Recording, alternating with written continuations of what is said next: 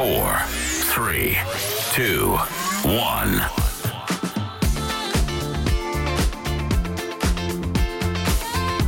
第584回クレイティブライフポッドキャストシーズン4です。今日は2023年1月22日日曜日の夜です。このポッドキャストは毎週火曜金曜の早朝に配信しています。えー1月入りましてもう連日ライブ配信が続いていましてですね、えーまあ、かなり慌ただしい日々が続いております。えーポッドキャストの方も今3つ配信していてですね、えーもうどれがどれだかちょっと分かんなくなってきてるんですが、えー今日はクリエイティブライフのポッドキャストになります、えー今年はですね、えージェネレーティブ AI 元年ということで、まあ、昨年から言ってきたわけですけれども、まあ、定義しますと AI が生成する画像テキスト音楽などをですね、えこの既存のセオリーとかスキルと組み合わせて、まあ、新しいクリエイティブを模索するということですね。だから AI に全てを任せるというアプローチではないですね。AI が生成した画像をそのまま出すということじゃないので、えーこの Photoshop がまあメインになってるのはその Photoshop 最終仕上げは Photoshop あるいは AI にこう参照させるような素材としてやはり Photoshop を使ったり。ということで、まあ、AI と Photoshop をこう組み合わせるというのが、えー今回まあ Photoshop AI 研究会というまだ仮の名前ですけれども、えーこちらをまあ立ち上げて、えーまあ研究していこうということで、まあ、以前からやっていたあの Photoshop ライブの発展系ということなので Photoshop ライブに参加されていた方はですね、まあ、おなじみのスタイルでちょっとやっていこうかなと思っておりますけども、えーこのジェネレーティブ AI の技術をこう画材のように扱うと。だから Photoshop とこのジェネレーティブ AI の技術を組み合わせてそして全く新しいクリエイティブワークをですね、えー作っていこうと。アートワークの主役は Photoshop で。で AI で生成したイメージはそその素材であると。そういうまあ関係ですね全体のワークフローというのはですから AI で全部やるということじゃないので、まあ、そういう意味ではその Photoshop を今使ってる人とかね、えー、Photoshop を使いこなしたいという人に向けて、えー主にこう発信していくような内容になるかと思います。で使ってる AI は Midjourney と Stable Diffusion それから Stable Diffusion から派生したいろんなまあ AI のサービスがあります。それから DALL-E 2ですね。まあこういったところを中心にやっていくということですね。でまあ新しい機能がねあの次々と導入されているので、まあ、それも積極的にちょっと試していきたいんですけれども、まあ、例えばあのミッドジャーニーだと、まあ、二次モードっていうのがねついた昨年ついたんですけどもあのハイフンハイフン2次ってつけるやつですね。でこれをつけるとこうアニメっぽいなんか日本のアニメっぽい漫画っぽいスタイルになるという、まあ、実験的なアルゴリズムなんですけれどもでこれはねもうかなりあのーアニメっぽい絵になるというかなんかこう、まあ、いかにも日本の日本の、まあ、アニメ漫画っぽい感じになるんですね。でちょっと怖いなと思ったらやっぱ特定の作家さんのですね絵そっくりになりそうで怖い。だからまあこれちょっと使ってみましたけれどもこれで生成された絵をちょっと公開するのは怖いなということで、えー公開はしていません。二次モードに関してはちょっと怖いので、あのーなんかすごいねもうもうそれっぽいというかもうピクシブとかにたくさん上がってるようなすごい上手なイラストレーションっぽいのがボンボン出てくるんですけどそれはちょっと怖いですね。あの本当に。あの特定の作家さんそっくりの絵が多分出てきてると思うので。だからこれはあくまでも実験的アルゴリズムを試すという、まあ、個人的なね、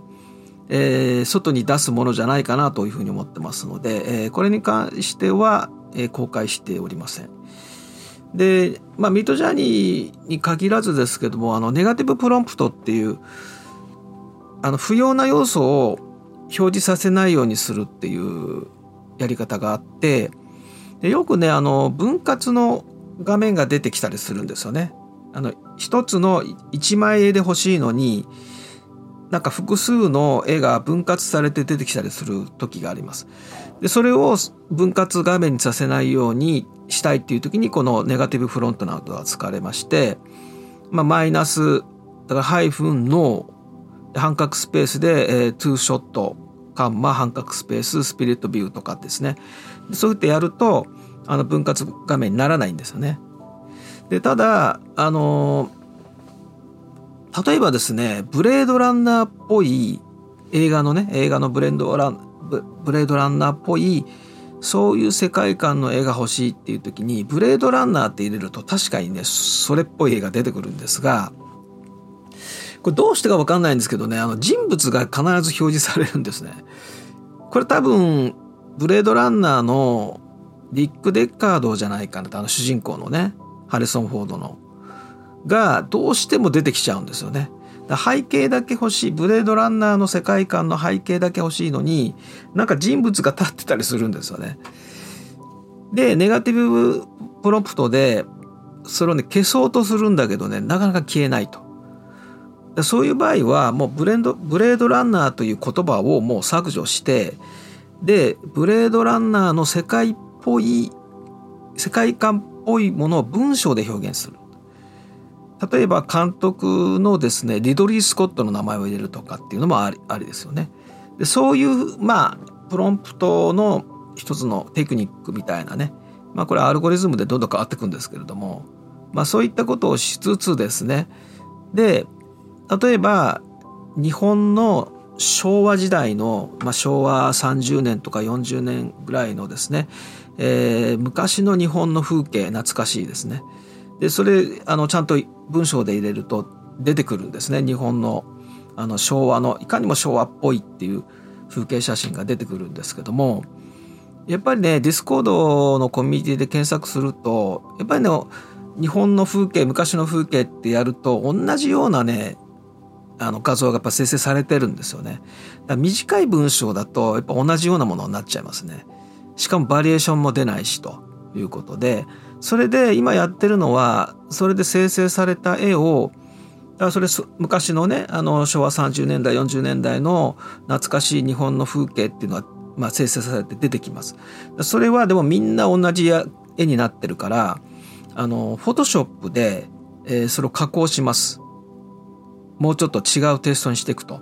でそのフォトショップで処理した絵を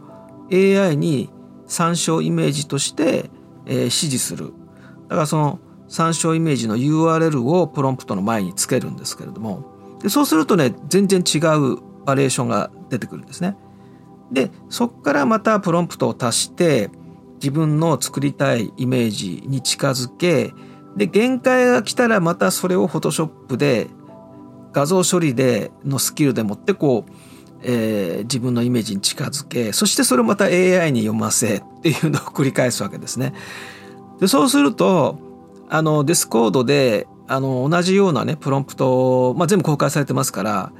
でそれで調べてみてもやっぱりね独自のオリジナリティのある独自の絵が作れるようになってきます。あの文章だけじゃね限界があるということがちょっと分かってきました。で今ですねこのジェネレティブ AI フォトショップ AI 研究会っていうまあ仮の名前ですけれどもまあこれを行うにあたってまあ生成した絵をですね公開してるんですね。仮のページを今作っていましてでこれもツイッターでも投稿済みなんですけれどもあのツイッターの方からあのリンクしていただければ辿っていただければ仮のページは見れるんですが、えー、なんとですねもう3,000枚超えてしまいましてでそのページ、まあ、Adobe Express で作ってるページなんですがもうねあのその3,000 3,000超えていて、まあ、全もちろん全部載せられないんですけどもそこから抜粋してページに載せてるんですね。でところがそれももう1ページにも重たくもう Adobe Express のちょっと限界というかあのものすごいページが重たくなってるのでそれで新しいページを作成しています。でそちらのページにその続きを掲載だからもうこれね1ヶ月やると6,000枚とか7,000枚とかの世界ねこれも AI ジェネレートのもう非常にこう顕著なところというかもう一気に100枚とか200枚とかの世界なのであっという間に1000超えるんですよね。だからこれ始めて今月新年から始めてもう3000超えてますのでだって普通にあの AI の AI アプリでだいたい100枚600円から1000円ぐらいですよね。100枚で、えー、200枚作って750円とかなんか800円とかそのぐらいですかね。でそれでまあお金かかるけれどもあっという間に1,000枚いっちゃいますからね。というぐらいのスピード感でまあどんどんあのその絵は作れるんですよね。ということでその今ですねその一番最初のページはツイッターで URL 投稿して、まあ、そこクリックすれば見れるんですけど新しいページはしばらくちょっとポッドキャスト限定としたいと思いますのでえーとですねその今公開されているまあこれツイッターで投稿してますからあの今公開されているページの一番下スクロールして一番下にあの小さく NEXT っていうボタンがありますので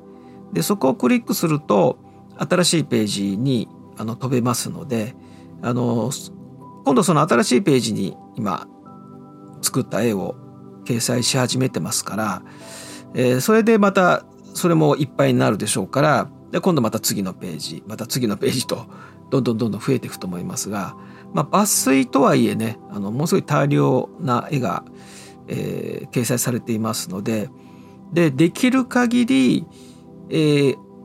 同じようなプロンプトを入れてもこういう絵にはならないっていう感じにしてます。さっき言ったようにフォトショップを組み合わせてるので。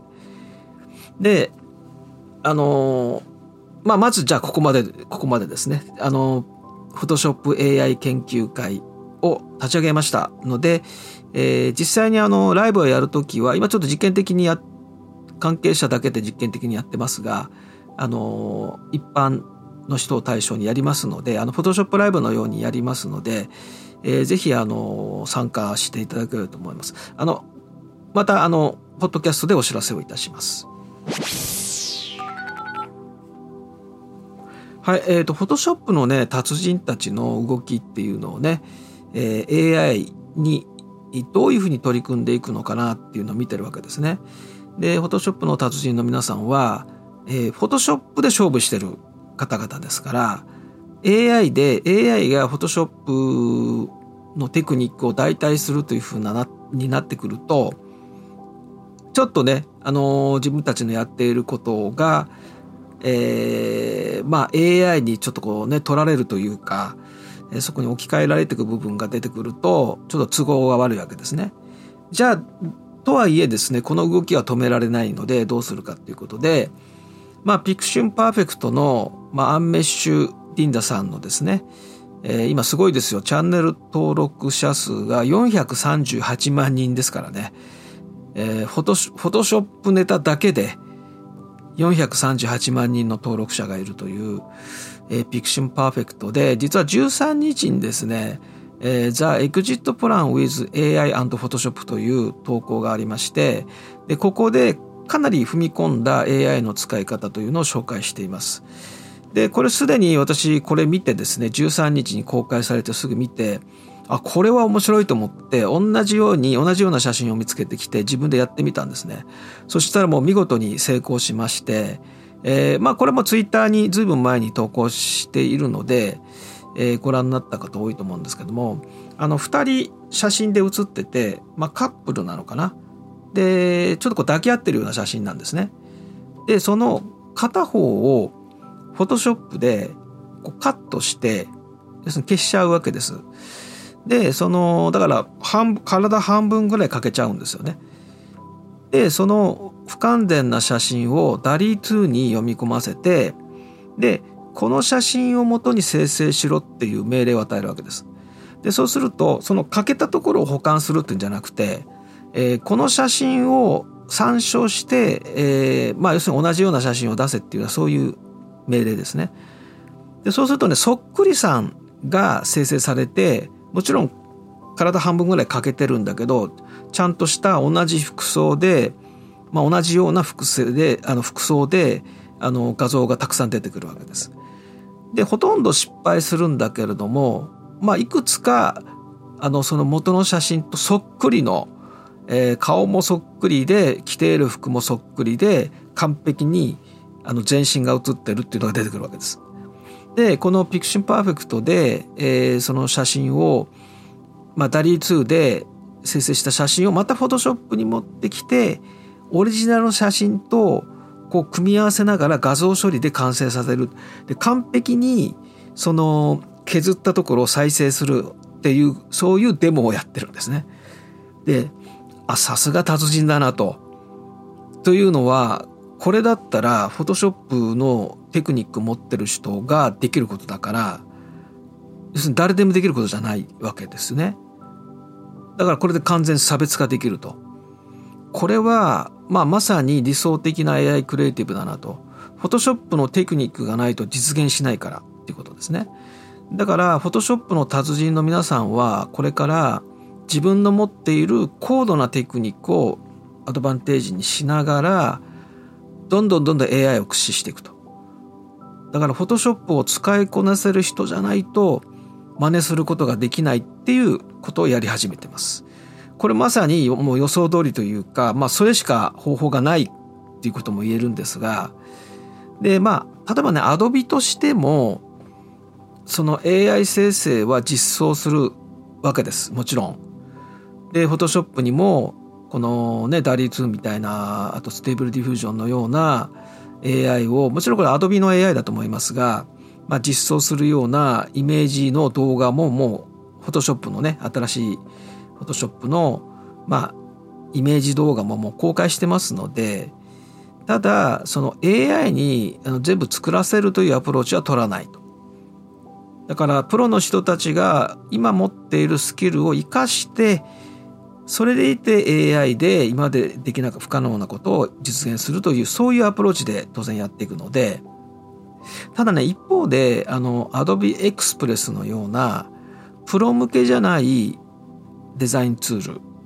まあ、キャンバとかね、それから今プレビュー版で使えるようになったマイクロソフトデザイナーとか、そういうプロ向けじゃない世界は、どんどんどんどん AI 生成を、要するに AI にお任せ、AI にが全部やってくれますよっていう、そういうのを売りにしていくと思うんですね。まあすでにもうそうなっているんですね。だからプロ向けとプロじゃない人向け全くアプローチが違うまあこれもまあ今までもそうだったんですけども AI に関してもまさにそうなると思うんですね。だから AI 生成の AI ジェネレティブ AI をどちらも実装する。Adobe Express にも入るし Photoshop にも入るけれども多分アプローチずいぶん変わってくると思いますしいずれにしても Adobe も Microsoft もそのワードその NG ワードっていうのをたくさん設定してるので要するに作ってはいけないようなね画像作れないようにするためにそういう NG ワードとか、まあ、いろんなリミットをかけてくるので、えー、なかなか今その Stable Diffusion とかでやってるようなことはちょっとしばらくはできないかなと。そういう自由度はちょっとマイクロソフトとかアドビーが出すえー、AI の中ではできないんじゃないかなという。その分ですねあのフォトショップの既存のテクニックをまあ組み合わせてということになるかと思いますけれどもいずれにしてもね非常にあの実際にまあ今公開している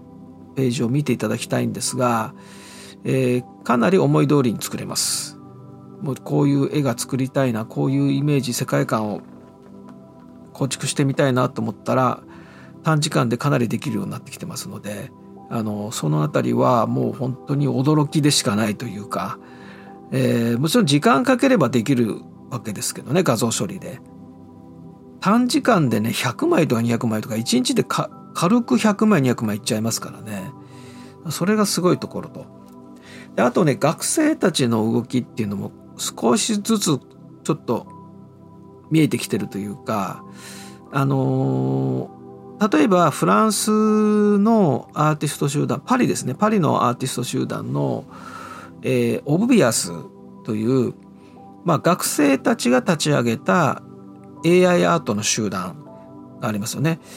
でこういうねいわゆる AI アート集団みたいな学生たちが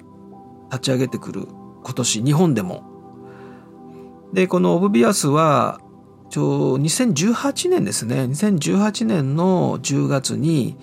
えー、クリスティーズにこの AI で生成した絵画を出品してですごいまあ話題になった、まあ、昔話みたいになっちゃってますけど2018年だから、えー、4年前ですかまだ4年前なんですよね。で確か日本円で、えー、4800万4800万円で落札かな。でまあすごい話題になったと。だこれはあのー、もうだからその学生たちがそういうアーティスト集団としての、まあ、最初ですよね。で彼らは機械学習を学んでる学生たちだったからまあちょっとね絵的に、まあ、そんなになんかすごいインパクトはなかったんだけど AI でやったっていうことに、まあ、この頃はねまだすごい話題性があったんですけどもこれから Stable Diffusion などを使ったですねあの AI とアート AI アートの集団っていうのがたくさん出てくるんだと思います特に学生はもうすごいのめり込んでやってるのでで、えー、この当時4年前のあの頃よりもはるかにアートアート性が高いというかアーティストの人たちがやるみたいなもちろんその AI に強い人たちとアーティストの人たちが組む組んでやるわけですからこれ非常に楽しみですね。はい、えー、機械学習の闇の部分のね、えー、話。これはあのずいぶん前から出ていて、えー、とちょっとね古い記事なんですけどもクーリエジャポンの2020年、えー、2年前のですね3月22日の記事ですね。えー、アマゾンやマイクロソフトから受注するインド企業に潜入取材、えー、ポルノや斬首画像をタグ付けしし続け月給2万円。AI 機械学習の闇という、まあ、記事ですけれどもずいぶん前の記事なんですが要するにその AI のね能力を向上させるためにまあデータをどんどんこう学習させるということなんですがえ、そのタグ付けをするのは人間がやってると。で、え、それ誰がやってるかというと、え、その人件費の安い国の人たちを使ってやってるよと。要するにその、えー、ラベル付けね、えー、人間の手でラベル付けをするそういうまあ人力の作業は、えー、まあ Google にしても Facebook にしてもやっぱり人件費の安いところでやるわけで、まあ、そこをちょっと取り上げたという記事ですね。で、えー、アイメリット、アイメリットという会社が主にそういう、まあ、なんでしょう、人材派遣みたいな会社なんですかね、その AI 専門の。で、AI の学習拠点は中国、ネパール、フィリピン、東アフリカなど、えー、数万人の社員が毎日タイムカードを押して AI の学習、まあ、要するにそのタグ付けをやってるということですね。で加えて、えー、さらに数万人の個人ワーカーが在宅で、まあ、請け負って、まあ、タグ付けラベルラベル付けをしていると。で、えー、Amazon, Amazon の、えー、メカニメカニカルターク Amazon メカニカルタークという、まあ、クラウドソーシングサービスなどを介して、えー、発注しているということですね。だから数万人の人たちが、えー、まあその社員でその会社の中でそのやってる人も含めですね、まあ、このラベル付け学習機械学習のためのラベル付けっていうのをやってるよという、まあ、そういう記事で、まあ、労働搾取の可能性みたいなことを、まあ、この記事で、え、この中で言ってると。まあ、まあ2年前の記事ではありますけどもね。これねまあ例えばですねこれ15年もっと前かな20年前ぐらいですかねあのー、日本のアダルトビデオってものすごい産業になって世界的に言っても日本のアダルトビデオの業界ってまああ今はちょっと変わったのかな、えー、それでそのアダルトビデオのモザイクを入れるっていうのは昔はこう手作業でやってたわけですけどそれをねインドの人たちが日本のアダルトビデオのモザイク入れるのにインドの人たちがやってたっていうそういうまあニュースがねずいぶん昔ですけど20年ぐらい前15年ぐらい前ですかね。まあ日本もまあどの国もやっぱ人件費の安い国にね発注してまあアニメなんかもねまあそうだったわけでまあ今はもうどちらかというと日本が人件費の安い国になってきてるわけですけどもだからまあ難しい問題ではあるんですけれどもね。でその AI が今まさにいろんな問題をね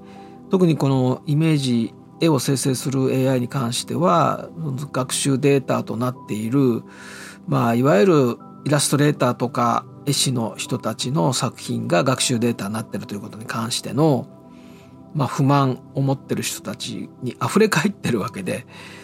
えー、だからそのプロの人たちは AI をやってるんだけど自分の本名ではやってないんですよね。まあそういうふうになっちゃうと。逆に、まあさっき言ったように学生はまあ何も気にする必要ないですからね。だから AI アート集団っていう形で堂々とね、むしろ学生からはもうどんどんそのアーティスト集団が出てくると。AI でいろんなアートワークをやる。えー、そのね、音楽に関しても AI を使う。そしてアニメーション、動画も AI というような形で、もう本当に AI を追求したアートワークアート集団っていうのがねもちろん出てくるし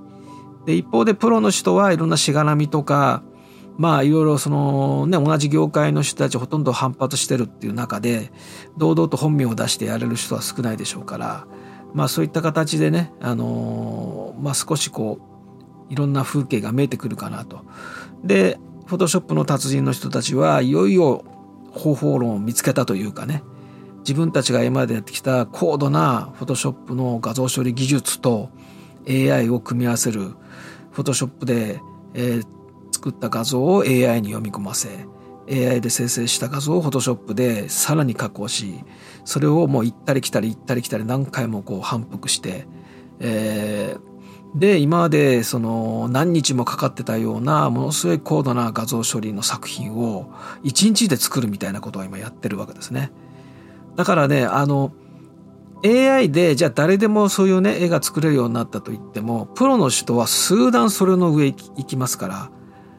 だからプロ素人がプロに追いつくっていうことはありえないんですよね。だって今までの歴史だと全部そうじゃないですか。あのねコンピューターでそのデジタルでデザインをするようになって、まあ、誰でもデザインができるみたいなことが言われてましたが結局やっぱりプロの、えー、知識ねデザインの知識とか経験とか技術にはかなわないわけであもちろんだからその誰でもやれるようなデザインをやってる人たちは追い抜かれてしまいましたからそれはあのそういう画像処理もねあの AI に追い抜かれるようなレベルの画像処理だったら追い抜かれるんだけどまあ達人の人たちはねあのそもそも持っているテクニックが違うのでまあそれにで AI を毎日毎日 AI 触ってるわけですからで先ほどのピクシンパーフェクトの方なんかはもう多分ずっと AI やってると思うんですよね。勉強してると思います。それでいてすごいフォトショップのねデザインの知識もあるしフォトショップも使いこなせるということですからまあ当然そこには追いつけないというかね。だからフォトショップの達人たちはもうその路線でずっと行けばいいんですよね。もう AI をもう使いこなしで今までのスキルと組み合わせてやっていけばいいと思うので。だからそれはすごい、あのこう理想的なちょっと感じになってきたかなということで、えー、私もそれに、えー、頑張って追いつこうかと思ってやってます。あのお笑い芸人のあの小籔さんのですねあの YouTube チャンネルが面白いんでちょっとご紹介しておきたいというか、まあ、フォートナイトをやってる人だったらね分かると思うんですけどもあのねずっとフォートナイトやっててあのね、小籔さんがですね。で、私はあの、今ずっと今年入ってから AI の、AI 関連の、これね、AI の、あの論文ってすごい毎日ものすごい数が出るんですけど、AI の講義っていうか、まあ、研究会なのかなの講義っていうのは YouTube にたくさん上がっていて、最新の AI の AI を理解したいんだったら YouTube が一番勉強になるかなと思うんですが、でそれでまあ結構空き時間使いながら YouTube でそういう AI の講義なんかを今年は見てるんですがでそそれでたまたまその小籔さんがですねお笑い芸人のあのフォートナイトをライブ配信していてでああライブ配信してるんだと思っててでそれでままたなんか出てくる平日の昼間とか出てくるわけです。なかなかほら普通の人はね平日の昼間にライブ配信できないので多分ね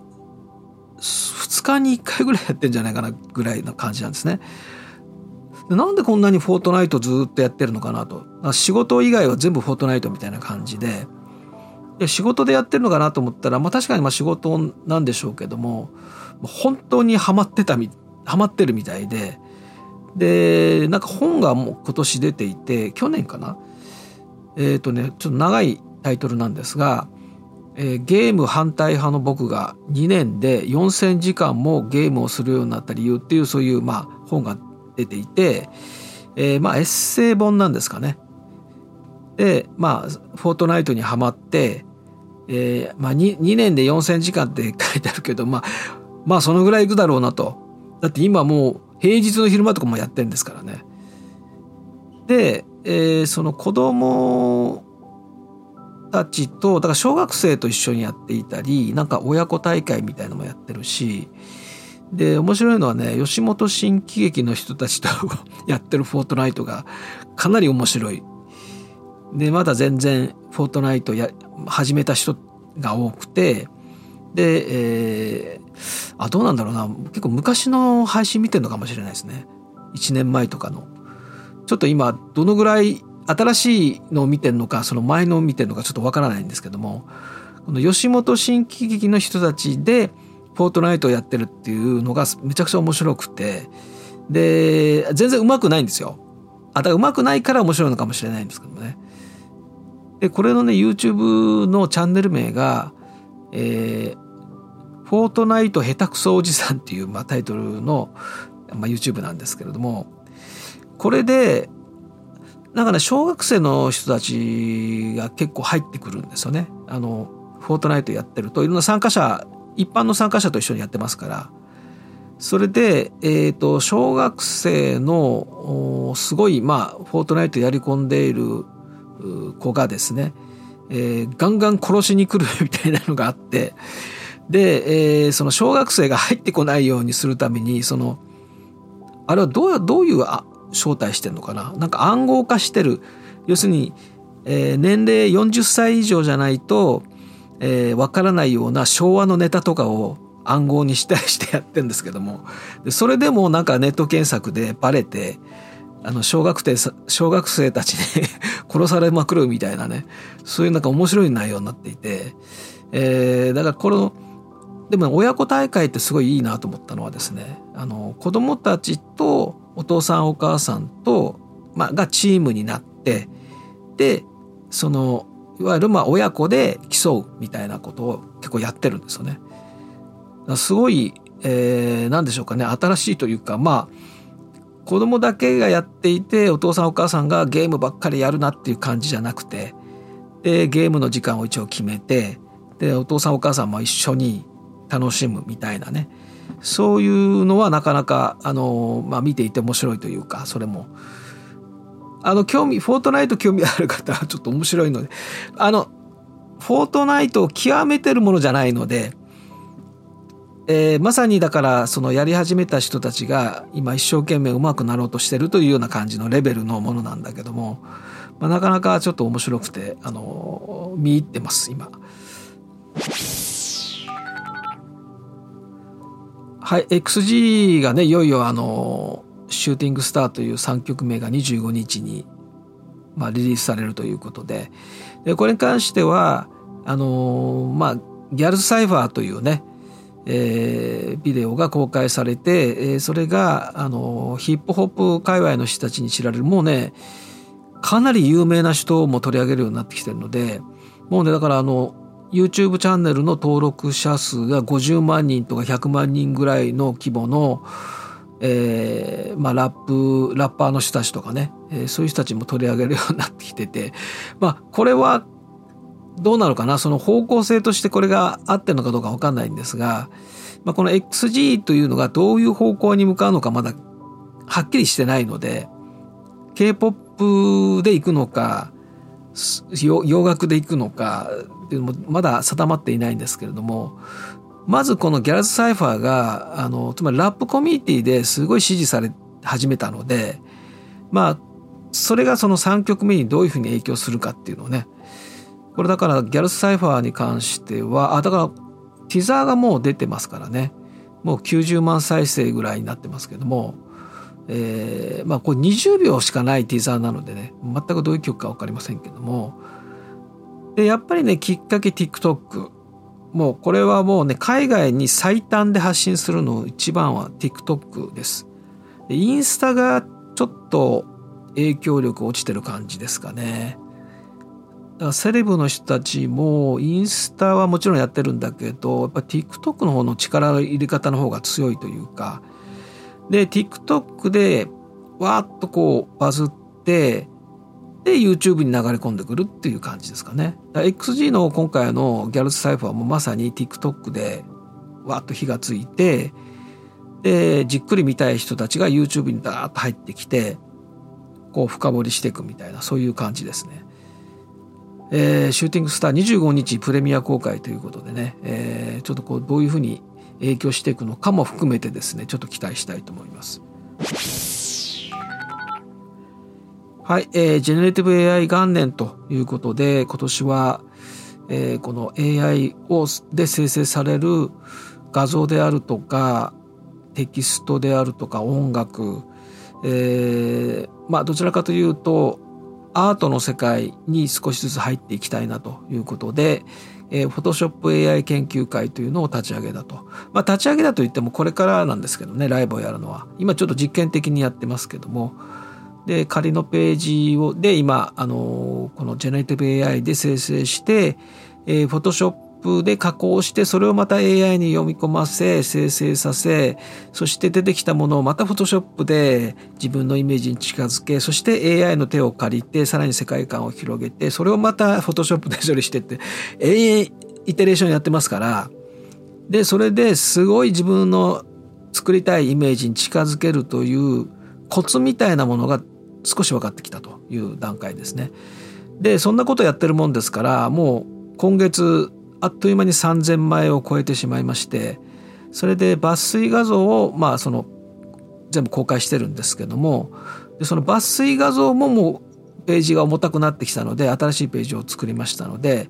で新しいページに関しては一応ポッドキャストの中の企画としてやりたいと思うので一応ポッドキャストのリスナーの皆さんに、公開するという形にしたいと思うのでというかまあまあボタンはもうリンクボタンはあるんですけどもねあの今公開されている最初のページの一番下に NEXT ボタンっていうのがあるのででそこからあの新しいページに飛べますのであのそちらの方新しいのはそっちの方のページを見ていただければと思います。ということであの今年ねジェネレーティブ AI のジェネレティブ AI っていうのは画像だけじゃないですから今ね流行りのテキストの方もそうだし音楽もねかなり良くなってきてます。えっ、ー、とね、去年まで使っ、去年じゃないか、一昨年ぐらいまで使っていた、あの AI で音楽を生成できるというサービス、あのサブスクでやってたんですけど、で、ちょっとね、バリエーション出なくてやめちゃったんですが、いや、今もすごくなりました。音楽の方も。それから動画の方も、えー、アフターエフェクツ上で、やっぱりアフターエフェクツのそのテクニックをうまく使うことで、えー、かなりねこう安定した映像もできるようになってきてるので、まあ、映像の方はちょっとまだ時間かかりそうですけども音楽と画像に関してあとテキストですねあのチャットの方も含めてあのこれはねかなり短期間で一気にまだまだいきそうなので、えー、どんどんどんどんこのポッドキャストで取り上げていきますので、えーまあ、もちろん既存の、えー、Adobe のねデザインツールの話題も入れていきたいと思います。